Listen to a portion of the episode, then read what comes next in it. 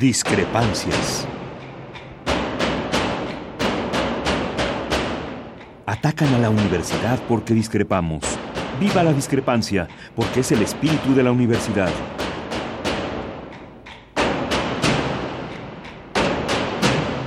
Martes de Discrepancias. Conduce Miguel Ángel Velázquez.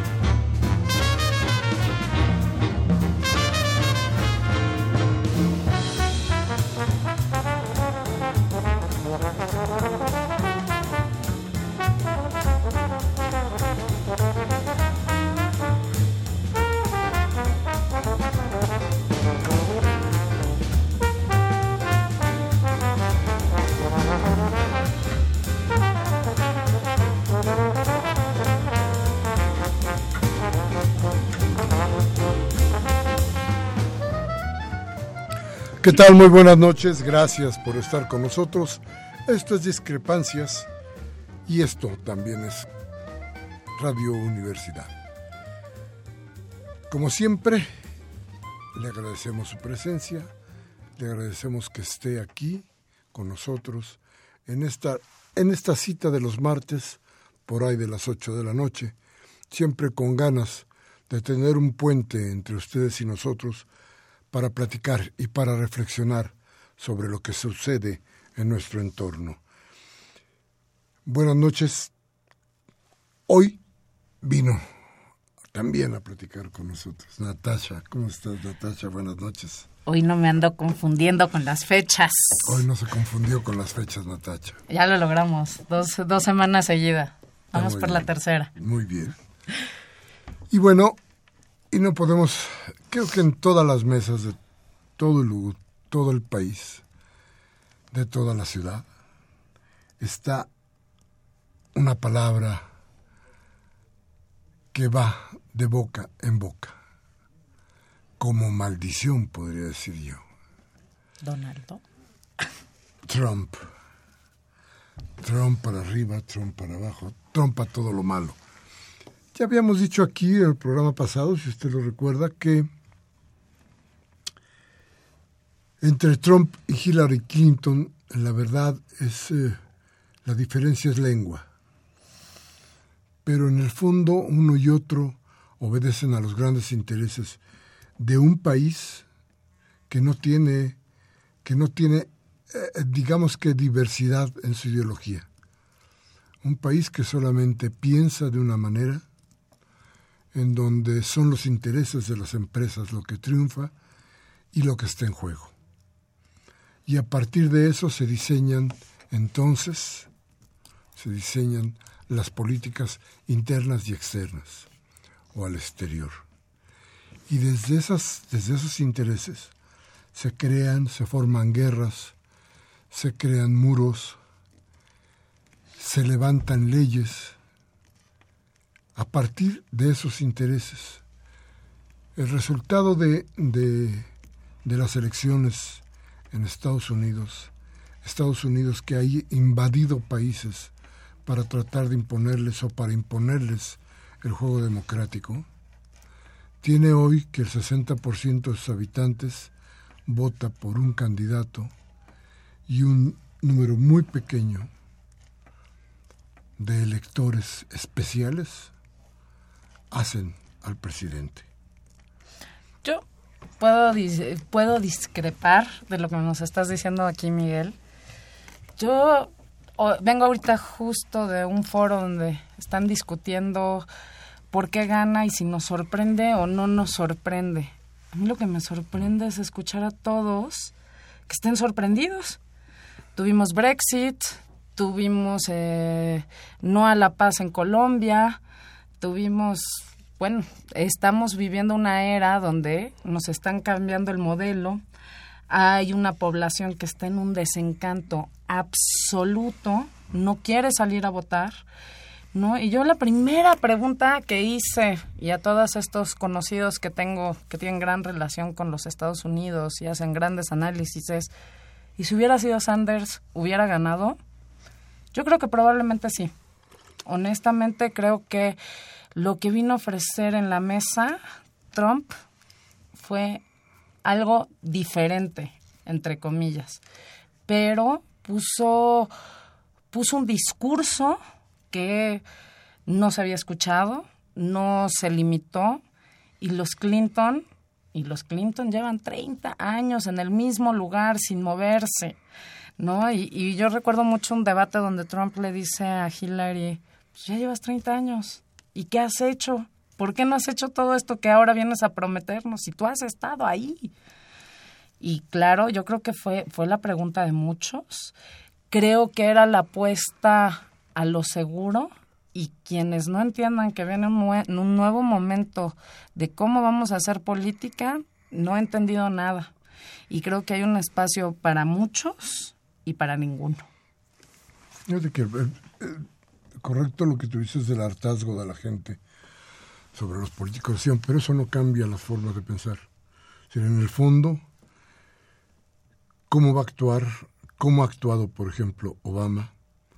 Obama que tiene dos millones de deportaciones. 2.1. 2.1 millones de, de, de deportados. Eso no cambia la idea de Trump de que él va a reportar 900 mil más. No, bueno, de entrada, ¿no? Yo a mí, ahorita parte de lo que planteaban en la mesa y me pareció muy, muy interesante es, retomemos, digo, es un poco tal vez drástico, ¿no? Pero creo que estamos en épocas drásticas para pensar, pues cuando, cuando llegó Hitler al poder, su discurso era completamente antijudío y todo el mundo decía, bueno, no va a pasar nada, ¿no? Y después fue, sí, pero no lo quiero ver y todos cerraron los ojos y mientras invadía Polonia y los campos de exterminio, de hecho todos son en Polonia, no hay uno solo en Alemania. ¿Por qué? Porque el pueblo alemán no lo quería ver. Y este discurso antimexicano, si hoy, a mí lo que me preocupa es ver, ¿oíste lo que dijo Claudia Ruiz Massieu? Tú ves a nuestro gobierno federal y preparados, armando un plan, una estrategia, foros, realmente sentados, sin un plan de acción, sin un rumbo, once again, ¿no? Y en un discurso que yo creo que a los 30 se escuchó, ¿eh? Pero todos creían que no iba a pasar nada. Yo me acuerdo la noche anterior a las elecciones, vi el cierre de campaña de ambos candidatos y lo que más me asombró en Ohio fue escuchar a Trump. Una vez más, el 80% de su discurso fue anti-mexicano. Completamente anti-mexicano. Entonces, creo que son alertas, hay que levantar las antenas y hay que recuperar la dignidad mexicana. Y también creo que nuestros políticos tienen un mensaje que mandar. Y el mensaje es, si quieren venir, pues aquí los esperamos con brazos abiertos si necesitan regresar y creo que también nos deja voltear y ver otros horizontes. ¿Vendrán épocas difíciles? Sí, pero nada de lo que no nos podamos levantar. Sí, el, el, asunto yo planteaba, el asunto es si hay o no hay un cambio ideológico. Yo creo que no hay un cambio ideológico porque están cercenadas las políticas de diferencia y hay un cambio en el discurso sí hay un cambio en el discurso que promete, que promete romper con lo que ya fracasó. ¿Qué fue lo que fracasó? Lo que fracasó fue la política neoliberal que también tiene Obama, que ofrece Obama, que lleva Obama y que hoy fracasa.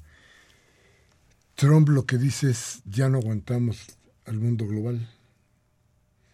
Tenemos que voltear. ¿Qué pasa entre Alemania, ¿Cuál es la, la, en Alemania y el momento en Estados Unidos? Es un momento de situación económica, producto de diferentes cosas, desde luego eso lo tenemos que ponderar, pero, a ver, hay, una, hay un problema económico real en Estados Unidos y había un problema real económico en Alemania. ¿Qué hace Hitler y qué está prometiendo Trump? Voltear hacia adentro. Decir, señores, lo que tenemos que producir lo vamos a producir aquí. Lo que tenemos que hacer lo vamos a hacer aquí. No, no se vale que la Ford vaya a darle empleo a los mexicanos. Se vale que la, flor, la se instale aquí y aquí mismo nos dé empleo, etcétera, etcétera, etcétera, etcétera. El problema es que los intereses te dicen otra cosa. Te dicen, tú ve donde la mano, la, mano de obra sea más barata y donde tú puedas ganar más. Esto para, para un hombre con los millones que tiene Trump parece que ya no es tan importante. Lo que está viendo él y por lo que se fue a ganar la elección y por dónde llegó es porque está llamando, le está diciendo al pueblo norteamericano, señores, ya fracasamos con esta política, tenemos que inventar otra cosa, sin cambiarla de canal, ¿eh? porque no va a cambiar el canal, simplemente lo que está haciendo es voltear hacia adentro y plantearle a su, a su gente, tenemos nosotros que producir nosotros tenemos que volver a ser los más ricos, nosotros no podemos tener un índice de desempleo tan alto, no podemos dejar de producir muchas cosas. Entonces, la, la reinvención de su economía es exactamente la promesa que hace, que hace, que hace Trump y es el problema de México. Y, y si lo ves con mucha claridad te vas a dar cuenta de que hoy, más que nunca, México lo que tiene que reinventar necesariamente su economía. O México empieza a producir y voltea hacia adentro, o imagínate lo que va a suceder cuando quieras importar a los precios que tiene hoy el dólar. Si no, no es casual, no es solamente Trump. No, aquí hay, hay componentes muy importantes de la economía que están afectando al, al, peso. Y, otra, y una de esas, de esas causas es que no produces. Pero sabes que es bien interesante. Yo no sé qué tanto has estado viendo las redes, pero creo que renace un tema de nacionalismo que puede ser muy interesante, que esperemos que ese ímpetu no, no pare, ¿no? Empieza un ímpetu de consume local. No sé si a ti te empezó a llegar por WhatsApp y por todas las redes diciendo tienes que consumir local, busca el código 110, 710, no dejes de hacerlo. Eso es muy positivo. El tema es, sigamos en esta línea, siga, pero también necesitamos capacitarnos y necesitamos comprometernos con nuestra economía interna. ¿No? A mí me llama la atención, amigos empresarios, de repente dicen, híjole, es que me ha sido más fácil importar, yo quiero comprar local, pero pues es que le pedí al, eh, no, una amiga, por ejemplo, que tiene una mueblería. Encontré unos sofás fregoncísimos en Tijuana y los compré y es el día que nunca me llegaron. Entonces, pues la tienda tiene que seguir vendiendo, pues ¿qué hago? ¿Qué hago? ¿Qué hago? ¿Y quién sí me trae? ¿Y quién lo importa rápido? Y, ¿no? Y entonces se queda, se queda en ya no sigo consumiendo local. Yo más bien creo que empieza un momento donde podemos es eso, lo que hay que retomar es la dignidad. Tenemos que retomar el creer en nosotros, ¿no? Y, y realmente comprometernos, comprometernos con quienes somos, con el país que tenemos. en carencia de nuestros grande, nuestro gran gobierno, ¿no? Fíjate que tiene que ser, es muy interesante lo que pasó hoy porque, a ver, lo que falló fue, o lo que está fallando es el libre mercado que se iba a autorregular, que iba a ser la panacea, que iba a permitir que las puntas hacia arriba y hacia abajo de riqueza y pobreza no fueran tan ni tan agudas ni tan, ni tan diferentes. Eso no sucedió. Eso está claro. Al contrario, el periodo, de, el periodo neoliberal ha quedado más pobres que nunca sobre la tierra. Entonces, y desde, y desde luego ha creado mucha desigualdad. El asunto aquí es, frente a ese fracaso, ¿qué tienes que reinventar? ¿Qué es lo que tienes que rescatar? El problema, el problema de México es un problema de producción real el campo abandonado, fracturado. La, por ejemplo, si te das cuenta, la clase trabajadora en México dejó de existir. Los sindicatos son totalmente blancos, la lucha obrera no existe. Este sí, voy a decir una herejía clase, eh, una casi una herejía, ¿no? La lucha de clases es una cosa de novela rosa, ya no existe. Entonces, no hay ningún, ninguno de los paradigmas, paradigmas que sirvieron en un momento para tratar de crear, de romper las desigualdades, funciona hoy. Entonces, retomar es todo entre otras cosas, la más importante y la que yo creo que va a espantar a mucha gente, es la actuación del gobierno dentro de la economía. ¿Qué sucede? Si el gobierno no empieza a tratar de dar rumbo a la economía, esto va a ser terrible. Y me llama la atención porque hoy Miguel Ángel Mancera, llama a los expertos, a los académicos, a todo el mundo, a armar foros para empezar a analizar qué puede pasar con TLC y sin TLC. No sé qué pueda, qué pueda llevar esto, pero creo que a Mancera le está empezando a preocupar lo que tiene enfrente.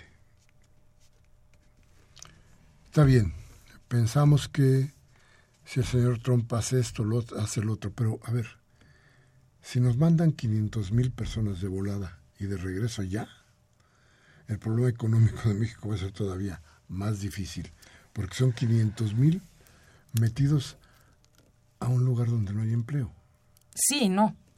No, sí, sí. No, no, estoy de acuerdo, pero ¿sabes qué también es muy interesante?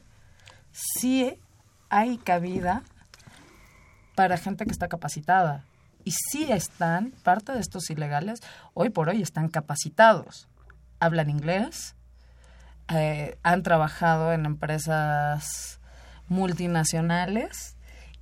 Creo, obviamente, claro, no, no quiero que nos los, o sea, no quiero que me los devuelvan o no quiero deshacer familias en los Estados Unidos, por supuesto que no. Pero también creo que no es un momento de que cunda el pánico.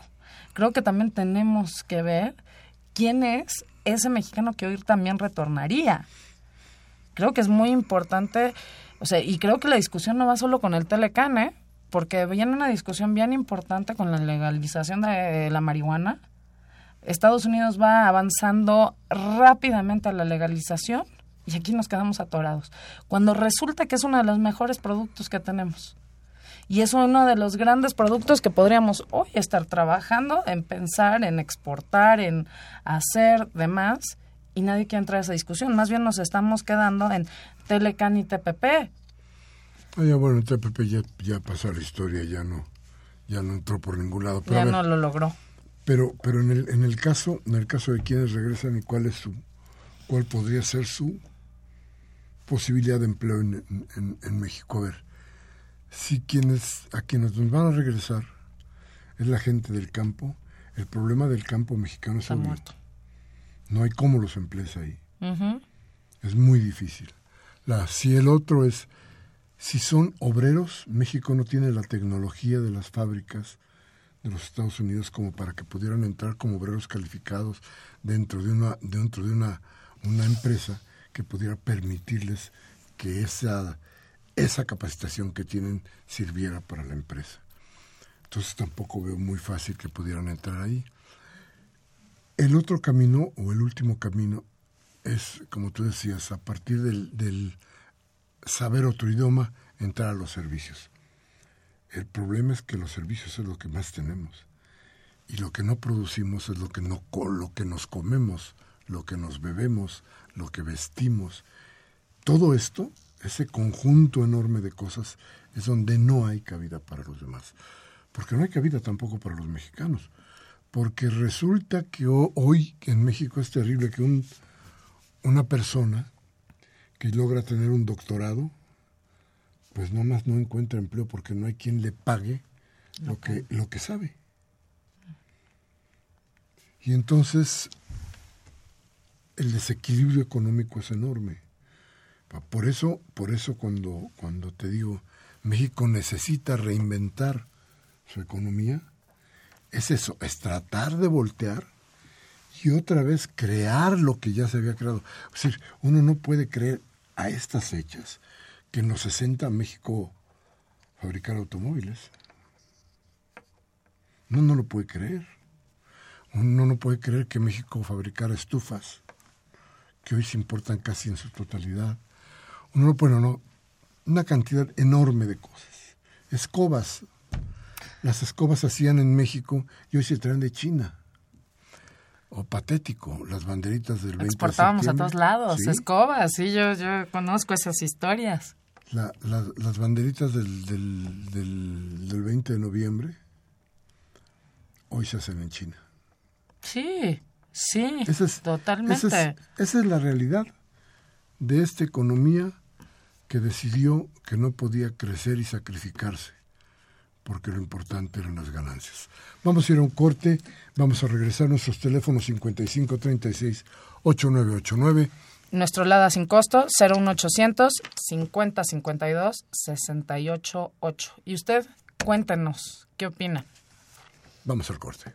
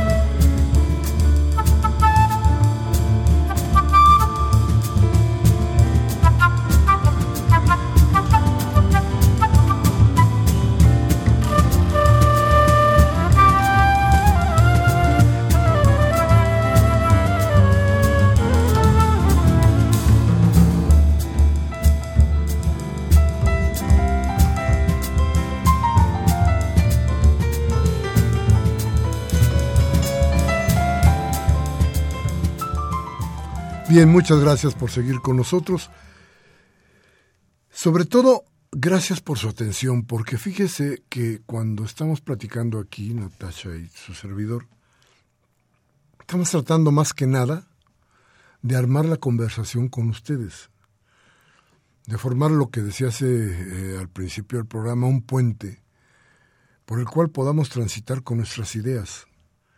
Entonces, la importancia de que nos llame es la importancia no para el programa, sino para la comunidad que de una u otra manera está frente al radio o en el automóvil trasladándose a su casa con el radio prendido y tratando de saber qué cosa es lo que estamos diciendo aquí. Por eso, por eso la importancia de sus llamadas, por eso la idea de recordarles en cada corte de nuestros teléfonos, por eso la invitación constante a que, a que en este momento en este encuentro que tenemos todos los martes podamos interactuar. Bueno, pero hablábamos de... Y si les pasamos el teléfono para que nos llamen de una vez, 55 36 89 89 y nuestro LADA sin costo 01800 50 52 68 8. Bien, entonces les, les decíamos, a ver, estábamos hablando de Trump, de la economía en los Estados Unidos que va creo que lo que está haciendo es pinchar la globalidad y hacer que todos los países, todos, empiecen a ver para, para adentro, con un componente que luego tendremos que analizar con alguien que sepa mucho, que se llama China. Así es. Ese componente va a ser muy interesante para los planes de Trump, porque a lo mejor Si las grandes empresas norteamericanas dejan de exportar, se van a abrir huecos que alguien va a llenar. ¿Quiénes están ahí? La economía china, la economía alemana, principalmente. Ni en Alemania ni en China han desaparecido los obreros. Pero sabes qué? Pero viste el discurso, el discurso alemán. Sí. Ah, de, o sea, a mí me encantó el discurso que dio Merkel. Y van a decir, pues ellos le van a entrar, pues ¿qué tiene? Pues qué bueno que llegue este señor, que voltee para adentro. Así es. Este, y no estamos diciendo, qué bueno, porque pues porque ellos el excedente de producción que tengan lo van a poder mandar para donde sea. Todos los huecos que deje la economía estadounidense, en caso de que pasara lo que Trump está planteando, pues lo van a llenar entre alemanes y chinos. Y, por desgracia para nuestros países, creo que solamente la única alternativa real que va a tener la economía esta que suplanta la producción nacional va a ser la China. Híjole. Creo que, Creo que sí, pero creo que entonces sí realmente hay que darnos la oportunidad de reinventarnos. Hay que apostarle, hay que apostarle a que lo podemos hacer. O sea, claro que faltan grandes empresarios, claro que falta un motor y falta un barco que nos un capitán en el timón, ¿no? Pero pero creo que tomemos el empoderamiento desde lo más abajo de nosotros. Fíjate que, a ver, si nos ponemos a ver cómo va a estar el año que entra en México, sin el factor Trump, traemos, por ejemplo, 70% de menos presupuesto para el asunto de agua. Nuevamente por ahí, ¿eh? Pero si quieres empezar a ver, hacer un paneo sobre el presupuesto, te vas a dar cuenta de que este presupuesto que se nos está imponiendo es un presupuesto que nos lleva a la fractura. hay, que poner dos cosas que son muy claras, que creo que ya hemos en algún momento planteado aquí. A ver, el presupuesto de un país tiene dos componentes fundamentales. Uno que es el financiero y que obedece a la situación del país en pesos y centavos, en oportunidades de, de, empleo y de negocio. Y el otro es el componente político. Es decir, quién decide a quién se le va a dar el dinero. Y esa decisión corresponde esta vez a gente que tiene muy claro cuál es su objetivo. Y su objetivo es mantener el poder desde ciertos lugares muy, muy específicos, muy localizados. Es decir, a ver, ¿quién sale ganando en este presupuesto, en el último presupuesto? El Estado de México. Sí, fue el gran perdedor, ¿crees? El gran ganador. Sí, eso decía yo. Entonces, este, a ver, para ellos... Y no hubo forma. Per cápita hubo un aumento. Per cápita para la Ciudad de México hay una disminución. Disminución total. Grave. ¿eh? Entonces, el en el componente político, hoy, hoy más o menos lo, escribo, digo, a ver, el problema aquí es que quien decide, quien decide sobre la suerte de el distrito, del Distrito Federal, la Ciudad de México, es exactamente quien es rechazado en la Ciudad de México quien no tiene posibilidad de avance político en la Ciudad de México. ¿Quién decide? Que decide el PRI, decide el PAN. Son los grandes grupos en la Cámara de Diputados. ¿Qué deciden? No darle al gobierno del Distrito Federal. ¿Quién gobierna el Distrito Federal? Supuestamente o en realidad la izquierda. Pero quien decide en el Distrito Federal, la gente que vota en el Distrito Federal, no quiere a la derecha del PRI ni a la derecha del PAN. Entonces parece incluso que hay una idea de venganza en contra de la población, en contra de la gente del Distrito Federal, de la Ciudad de México. Es bueno, entonces, ¿qué vamos a hacer? Castiga a estos que no nos quieren. Y por ahí, hazles entender que los gobiernos de izquierda fracasan ¿Y cómo le vamos a hacer? Bueno, pues en un mundo en el que solamente ves resultados que no tienen que ver con ninguna dirección, pero que son resultados, es decir, este, está bien mi calle o hay luz en la calle, eso es gobernar, según ellos, esos resultados. Cuando esos resultados no se dan, hay un mal gobierno. No cuando tienes eh, una línea de, de trabajo y de acción. Entonces, el problema va a estar si no hay, por ejemplo, agua, ¿qué va a suceder? La gente va a salir a la calle. ¿Qué vas a hacer con la gente en la calle cuando no tiene solución? Quiero tocar y aprovechar, ¿no? Que entramos a la discusión del presupuesto y qué sucede con la Ciudad de México. Yo, yo te preguntaría, entonces, pues la ciudad va a tener que buscar, como le ha hecho, de dónde saca estos recursos si yo no estoy equivocada, no tengo exactamente, estaba buscando las cifras porque me las sé, pero no las traigo frescas en la mente. Diariamente tenemos una población flotante, tenemos aproximadamente 8 millones que vienen de Estado de México, Puebla, la zona metropolitana, todos los días a trabajar. ¿Estamos de acuerdo? Entran, utilizan nuestra infraestructura, eh, nuestras banquetas, nuestra agua, nuestra luz, etcétera, etcétera yo hasta donde he visto en muchas partes del mundo, pues se les hace un cobro, ¿no? De, de entrada, hay un cierto cobro que el transporte público después de tantos kilómetros, porque ya es otra, otro estado, otra provincia, pues te va subiendo un poquito más el costo, ¿no? Un poco lo que sucede con el tren suburbano, pero también tienes estos peajes, ¿no? De repente nosotros pagamos acá el segundo piso como ciudadanos, bueno, pensar en que quizás en el momento que entras de Estado de México te cobra un peaje, ¿no? Y entonces me empiezas a reducir también la afectación que tengo a nivel movilidad. No lo sé, no lo sé. La gran pregunta es, ¿cómo le vamos a hacer para poder captar este recurso que hoy pierde la ciudad y que al final los ciudadanos, los que vivimos aquí, los que residimos, los que día a día transitamos. Pues somos muy afectados por lo que nos está sucediendo con la zona metropolitana y la ciudad. Es una pregunta. Agua y los cortes que vienen. Hay proyectos bien interesantes que nadie ha querido poner sobre la mesa. Creo que entonces ahí viene la siguiente discusión. Ya está preparadísimo el gobierno federal con el viejo aeropuerto a ver qué va a hacer pues entonces empezamos a hablar si queremos que el aeropuerto sea quizás un centro de captación de agua.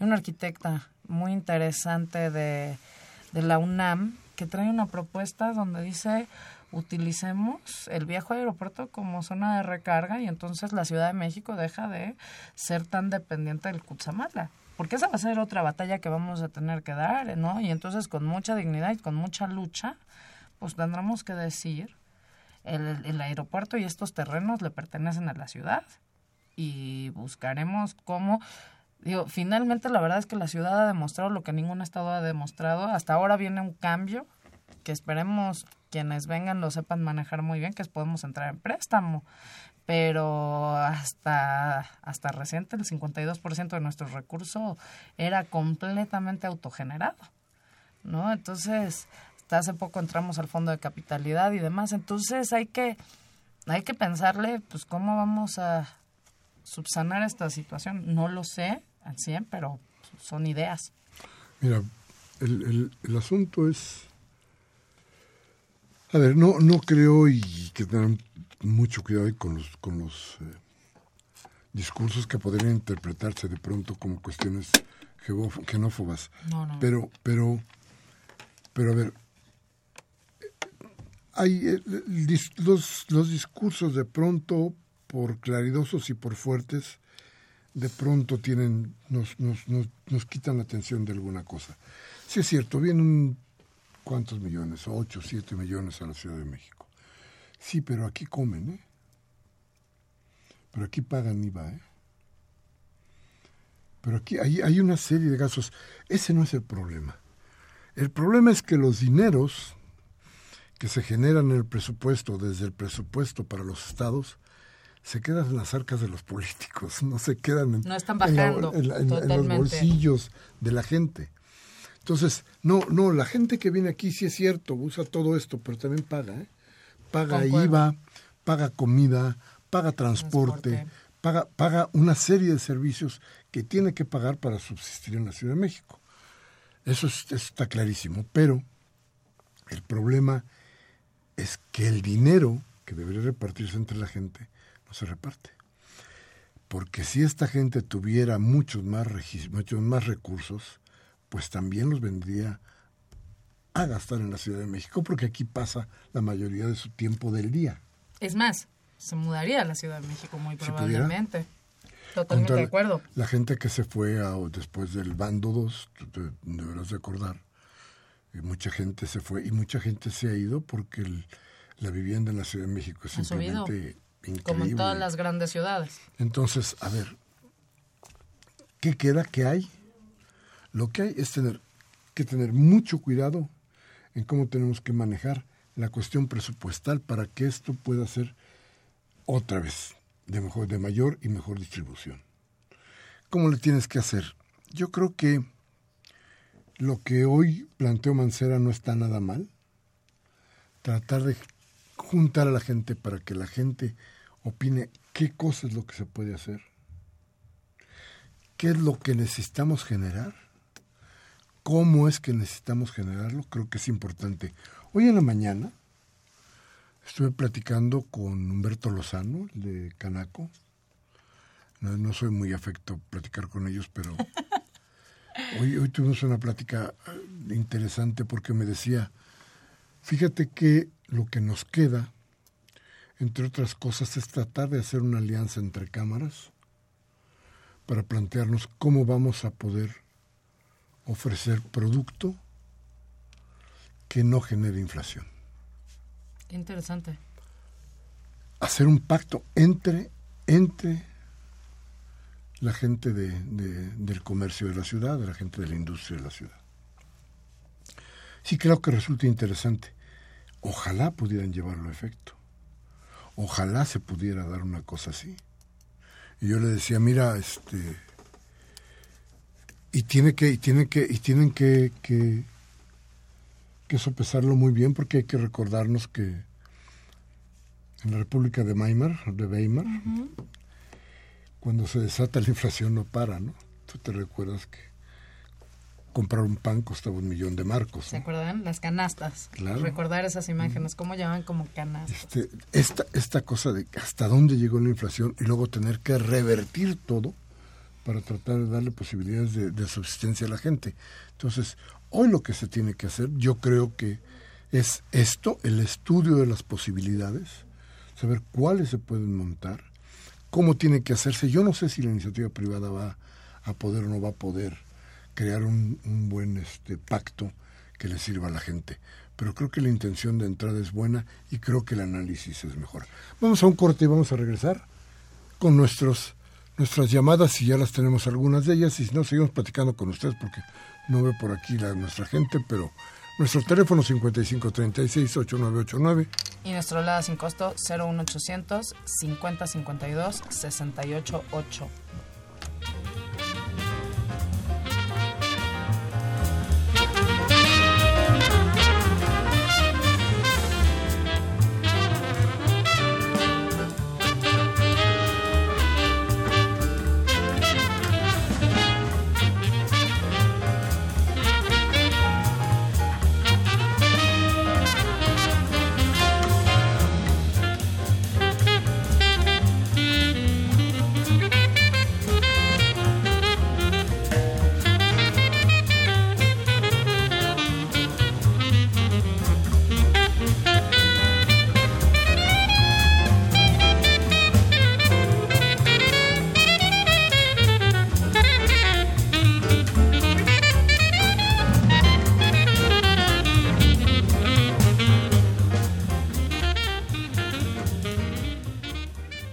Bien, gracias por seguir con nosotros.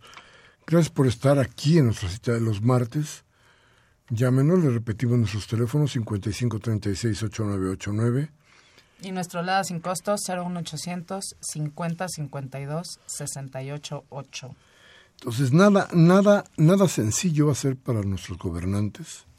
tratar de paliar una situación como la que estamos eh, viendo a partir del presupuesto. Nada, nada sencillo porque además eh, las desigualdades empiezan a brotar y si me permiten, creo que el, el calificativo es exacto. El agandalle de los diputados sobre ciertos, ciertos rubros de la economía es terrible. No es posible que cuestiones tan importantes como el metro pudieran quedarse con cero, cero este, presupuesto y los diputados se hayan dado un millón no al final que un millón para los chicles. Este, y cada diputado se agarró 20 millones. Entonces a ver hay una desigualdad terrible por un lado. Por el otro lo que nos está anunciando es que se está tratando a partir de un presupuesto están tratando de conseguir que los diputados o que ciertos grupos de poder se mantengan. Como pues tratando de comprar este, este voluntades. Estos 20 millones son lo que todos conocemos como el dinero de los moches. Sí, es la caja chica. Es la despensa, es dinero tan mal gastado. Entonces no es posible que sucedan esas cosas. Y esto es simple y sencillamente porque se ha perdido el respeto entre la gente, se ha dicho es más fácil comprar un voto que convencer a una persona, es más fácil dar un, una, una, ¿cómo se llama? Una despensa que levantar un discurso, es más fácil regalar un tinaco que convencer a alguien. A ver, pero voy a regresar, entonces veamos el ejemplo Trump. Sigamos creyendo que esta va a ser la forma y ya vimos que se nos rompió los paradigmas. Yo creo en un México digno y creo en un México que, va a despertarse, que creo que empezamos, o sea, sí, sí creo en mi pueblo, sí creo en mi país. Entonces, creo que nuestros políticos siguen errándole. Y lo que me preocupa es el desperdicio de dinero, ¿no? Porque finalmente sí darán, y, y, y, no de mérito, porque seguro hay muchas familias que necesitan tinacos, ¿eh? Ojo, y que realmente son agradecidas pero al momento que llegarán a las urnas, harán como Andrés Manuel se los dijo en un momento. Ustedes tomen todo lo que les tienen que regalar. Y cuando lleguen ni quien se entere. Y eso es un México mucho más despierto. Y creo que la apuesta es, ojo, o sea, políticos, si no están entendiendo nada Brexit, si no están entendiendo Colombia y ahora no entienden Trump, no entienden lo que les viene y creo que van a haber más de unos sorprendidos. Tristemente, como no lo están entendiendo, nos llevan entre las patas sin entender cómo se tiene que hacer la redistribución de este presupuesto. Y fíjate que es, es muy interesante lo que está haciendo porque además hay, hay ciertas cosas que tenemos que analizar muy en profundidad. Eh, a ver, el, el, asunto de cómo tiene que despertar este México, de cómo tiene que darse el, el cambio para que, para que surja. Andrés Manuel decía, tomen lo que, lo que les den. Eh, tal vez en el sitio federal haya la madurez suficiente para hacer esto. Creo que no es la madurez política. Creo que esto no sucede en el resto del país y la prueba es Monex. Y la prueba es Soriana y la prueba es el triunfo de Peña Nieto. Creo que hay otro, otro mundo después de 2012 yo espero, yo, yo, yo, supongo que, pero, pero el asunto es si esto va a suceder en la Ciudad de México o en el país. Y el problema es que yo creo que el país todavía tiene, tiene rezagos muy fuertes. Eh, la última elección en el estado de Hidalgo fue absolutamente, fíjate bien, ¿eh? el PRI pierde, las, el PRI gana la gubernatura, como la ha ganado históricamente, nunca la ha perdido pierde un porcentaje importantísimo de, de, alcaldías, casi todas en manos del PES. El PES que significa quién, Osorio Chong. Y entonces e, este, volvemos, volvemos, ya no es el verde porque el verde ya no da resultado, ahora es el PES pero a través también de una plataforma completamente cristiana. Sí, claro. Y de falta de fe, ¿no? O sea, y falta de valores que se empiezan a perder en una sociedad. Entonces, digo, hay que analizar que logró, ¿cómo logró colarse el pez? Pues no lo sé, pero ahí está colado. Entonces, ¿por qué no? O sea, es que yo no le quiero perder la fe a mi país. Yo no le quiero perder la fe a que las cosas sí van a ser diferentes. Tal vez es mi edad, no lo sé. No, siguen siendo temas de edad, pero verdaderamente ¿qué tal si se nos cuela? O sea, porque hoy todos le apostamos, ahorita estaba viendo, ¿no? Anaya se reúne con Margarita, Margarita Zavala, no encuentran acuerdos. ¿Por qué seguimos pensando en el cajón? ¿Por qué no queremos dar y decir, pues en una de esas tenemos todavía dos años para llegar y se nos va a colar uno, por en, o sea, ni por la derecha ni por la izquierda, sino va a llegar de quién sabe dónde. Tenemos dos años para trabajarle, pero creo que existe, existe la posibilidad de allá afuera. Yo, yo también, mira, yo también creo mucho en, en, que, en lo que va a pasar con nuestra sociedad, pero creo que tiene que, que haber todo un proceso de maduración. Y ese proceso no lo veo muy firme, no lo encuentro. Encuentro más, eh, por ejemplo, la gente que dice que, a la gente que va a ir a votar, ¿para qué le sirve el voto? ¿De qué sirve el voto? ¿Situación si no Estados Unidos? Si no tiene absolutamente nada que hacer frente, a, frente al hecho de gobierno. Entonces, a ver, si, si, si mi voto no vale absolutamente nada a la hora del gobierno, pues si me das para las chelas, te lo vendo. Claro, ya no es cuestión de lealtades, aquí ya no es, me vas a dar, no, lo vendo ¿por qué? ¿Por qué lo vendo? Pues porque sirve de algo. Ya no, el, problema es que el voto hoy no sirve de nada. ¿Por qué? Porque una de las cosas que nos ha enseñado el neoliberalismo, este que afortunadamente yo creo que está en decadencia, es que hay que borrar todo rastro de ideología en todo momento de la historia, de esta historia. Entonces pierdes la fe en, en los rumbos, ya no crees en los rumbos. Hoy creo que la oportunidad tiene que volver a ser la misma, decir para dónde vamos. No podemos seguir empeñados en votar por el señor que tiene más copete o por la señora que usa la mejor bolsa. La idea hoy tiene que ser necesariamente quién es el mejor, quién es el que propone una forma de hacer las cosas diferente a la que hasta hoy se ha dado. Esa yo creo que va a ser la apuesta y eso creo que es la apuesta hoy fundamental para la población en general.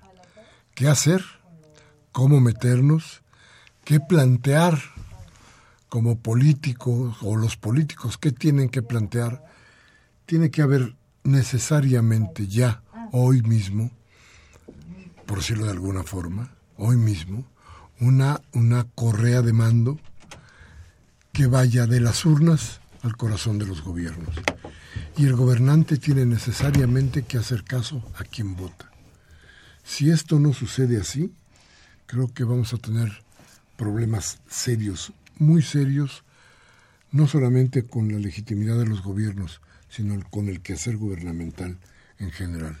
Rumbo se requiere. Eso es lo que prometió, a final de cuentas, Trump.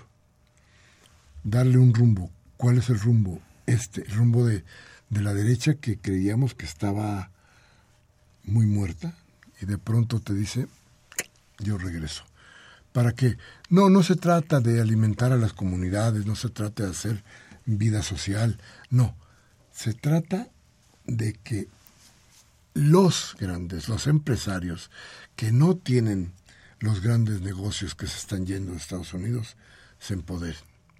Esos empresarios que hoy están en entredicho, no la gente. Por eso yo digo, no hay tanta diferencia entre quién gobierna de un lado quién gobierna del otro, me refiero a republicanos y los otros y los demócratas, no. A ver, aquí la idea es esta, ¿cómo le vamos a dar a las empresas la posibilidad, a las empresas chicas, a las empresas medianas, a no a los monstruos, la posibilidad de seguir mandando y de empoderarse? Creo que por ahí va parte de todo este asunto. Vamos a ir a un corte, Natacha. Oye, pero yo quiero que nos llamen. Están muy, muy pocas las llamadas. Creo que no les gustó ni tu voz ni la mía. Creo que quieren más invitados. A ver a quién nos sacamos de la manga la próxima vez. Bien. Vamos al corte y regresamos.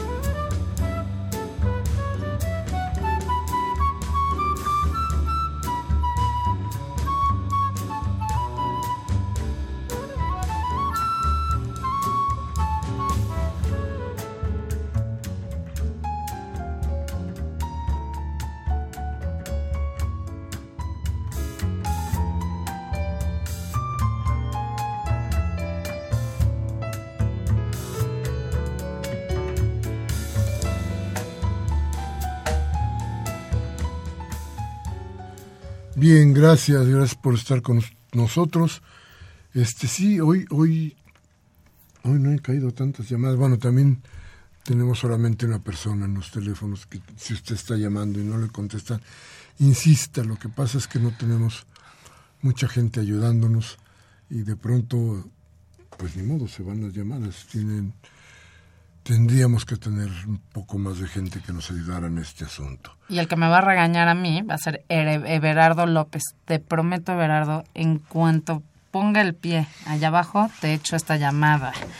Se me fue, me llenó el trabajo. ¿Qué dice? Tanto Trump como Clinton son unos farsantes, ya que en realidad son cuatísimos. Tanto es así que Trump acudió a la boda de la hija de Clinton como invitado. ¿Qué opinan al respecto? Rapidísimo, yo sí te voy a dar mi opinión. Yo sí creo que los Clinton le apostaron a Trump pensando que nunca iba a subir y es más, que se iba a bajar. ¿no? Y entonces que ella iba a poder, porque sabían que estaba ríspida, o sea, que saben que en el fondo el pueblo americano ya estaba cansado de la dinastía Trump tantos años entonces, yo creo que hubo negociaciones diciendo, no, no va, ni va a pasar las preliminares, no va a pasar las preliminares republicanas. Y surprise, surprise, las pasa. Y acto siguiente, pues de repente, yo creo que ni Trump pensaba que iba a, iba a llegar tan lejos como logró llegar. Ahorita, justo en el foro decían, hablé con gente muy cercana a los republicanos y en la noche había gente que se había vuelto a sus pueblos porque tenían compromisos familiares, ya se daban por perdidos. Y sorpresa, sorpresa ganó. Entonces yo creo honestamente que Trump le siguió, le siguió, ¿no? Dijo, bueno, pues ahora me toca jugar la político fue puesto por los Clintons y pues se les volteó. Errores. Señora. pensando en don Everardo. Yo sé, don Everardo, que el asunto aquí está en que. A ver, déjeme recordarle algo que es importantísimo para tratar de, de poner parangones en este asunto. Ya nos pasó en México, ¿eh? Claro, México no tiene el poderío que tienen los Estados Unidos, y, las locuras que pasan aquí no se reflejan casi nunca en todo el mundo, aunque acuérdese usted del efecto tequila. Pero, a ver, que la locura de Trump no le sonaba de pronto a la locura de Fox. A Fox lo eligió quién? La locura de la población. La locura a la que le había llevado un grupo de poder, un grupo que tenía 70 años en el poder, y que ya no se aguantaba. Entonces, ¿qué sucede? Llega este tipo que lo que refleja es exactamente lo que está pensando la sociedad. La locura. Y convence de que todos estamos locos y podemos hacer todo lo que él dice que hacía. ¿Qué sucedió con Fox? ¿Qué pasó a final de cuentas con Fox? Usted acuérdese que ni siquiera tenía proyecto de gobierno, ni idea de gobierno, ni gente para gobernar.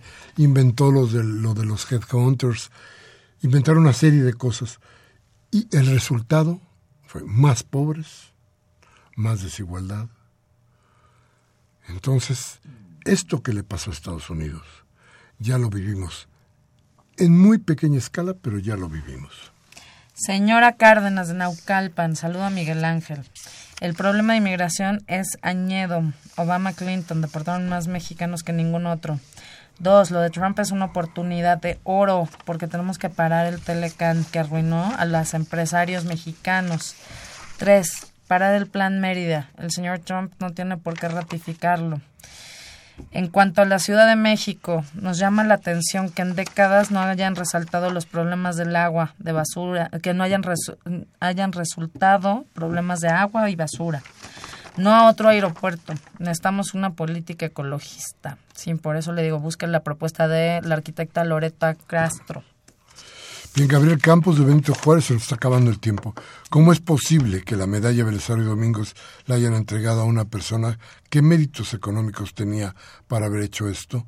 Debería haber sido entregada a los padres de, a los padres de los 43 desaparecidos por su lucha continua. También las famosas y célebres patronas de Veracruz que le dan de comer a los indocumentados. Entonces dentro de poco, poco se la van a dar a Salinas o a Peña Nieto para que sigan vendiendo más la nación. Gracias por sus saludos. Máximo García. Todos los partidos PRI, PAN y PRD son altamente corruptos y el pueblo ya se dio cuenta y Mancera se queda de que el presupuesto no le alcanza, que eche mano de las fotomultas. Y la esperanza para Máximo es Andrés Manuel. El señor Arturo Badaguer de Benito Juárez dice, en el DF no gobierna la izquierda. La mayor preocupación de Mancera es la presidencia. Es uno de los mayores admiradores de Salinas de Gortari. El PRD no es de izquierda. Manuel Mungía de Iztapalapa. Está la corrupción del sistema político electoral en Estados Unidos, solo comparado a un carcoma hecho nudo en las entrañas del imperio que hasta ahora se da cuenta que algo anda mal, cuando el número de diputados y senadores que fueron corrompidos en muy alto grado es de 289 de un total de 540. Y los más de 400 mil votos para que sigan jodiendo más a la nación. Saludo a todo el equipo. Saludos. Bien, pues se nos acabó el tiempo. Disculpe usted a don Ángel, un abrazote, en fin, este, don Aurelio, don Agustín, a ustedes muchas gracias por habernos llamado. Disculpen, se nos fue el tiempo, la plática estuvo muy interesante. Esperemos que en la próxima nos llamen más. Hoy, 15 de noviembre del 2016, Humberto Sánchez Castrejón en los controles técnicos, Miguel Ángel de Jesús Rentería en la asistencia de producción, desde luego el productor no vino. Muchas gracias Natacha, gracias por estar con nosotros, como siempre le pido, reflexione y hable de lo que aquí hablamos si le parece que le sirvió de algo. Y si no, cámbiale a Televisa o a Radio Fórmula, también a MBS, para que le cercenen la voluntad. Hasta la próxima.